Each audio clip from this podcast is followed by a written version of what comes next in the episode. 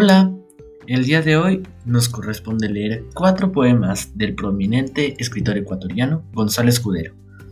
La locura, la forma, el sentir y vendimia roja.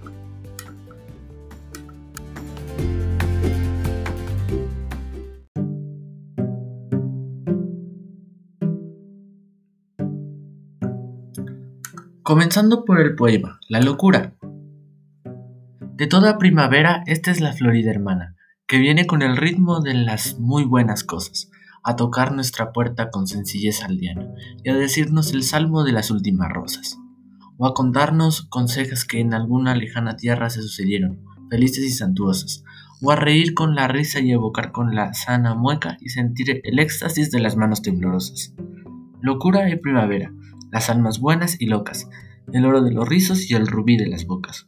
La una siembra los granos, la otra cosecha mieses. Optimismo potente, gualtimantesco y fuerte en la flor de la vida se ríe de la muerte, dejando entre paréntesis las ciertas languideces.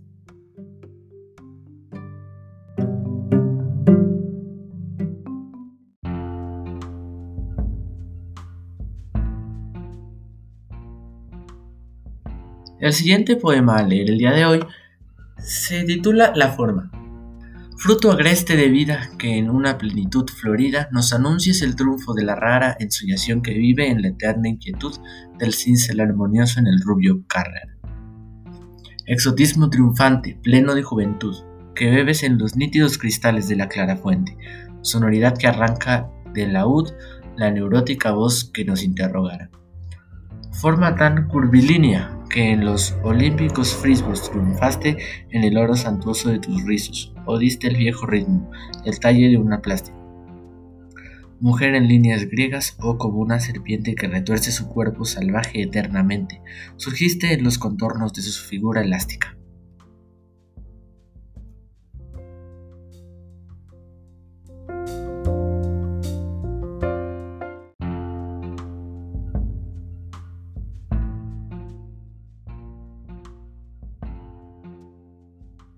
Después vamos a leer el poema Sentir. Sonoridad eterna, que en la quietud ambigua nos da lo inexplicable de una emoción profana, y que muy levemente con la paz se amortigua como una siringa, una música hermana. Y Pierrot, comediante con la lágrima exigua, cosa como una evocación ingenua de la sana, risa que florecerá y que huyó en la antigua comparsa de sonámbulos hacia la tierra lontana. Sentir, intensa sombra de cuerpos y de vidas y la divina sangre de todas las heridas que fluye eternamente como una Eucaristía. Y cae sobre la ánfora de la sonora voz, mientras que la buena vieja ha cegado con su voz rosas en el rosal de la melancolía.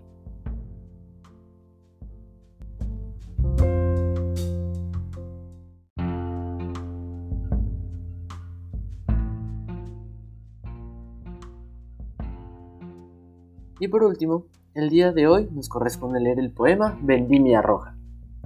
Con pámpanos agrestes, la Dora aconseja. Trae el vino espumoso, mientras la vid crepita, entre las barras negras de exótica reja y al interior del satánico de Dionisio exhibe. Bebamos nuestro vino de la vendimia añeja, símbolo de la vida anterior que palpita. Digamos un elogio por la lírica y vieja, sinceridad que habla con su voz infinita. Como una ofrenda lírica, las grandes vides rojas rinden su alma extasiada en las divinas hojas, y el buen vino coríntico con su paz elegíaca. Se desliza en la sombra aletargada y leve en una gota igual, eucarística y breve, desahogando el poema de la uva a Dionisiaca.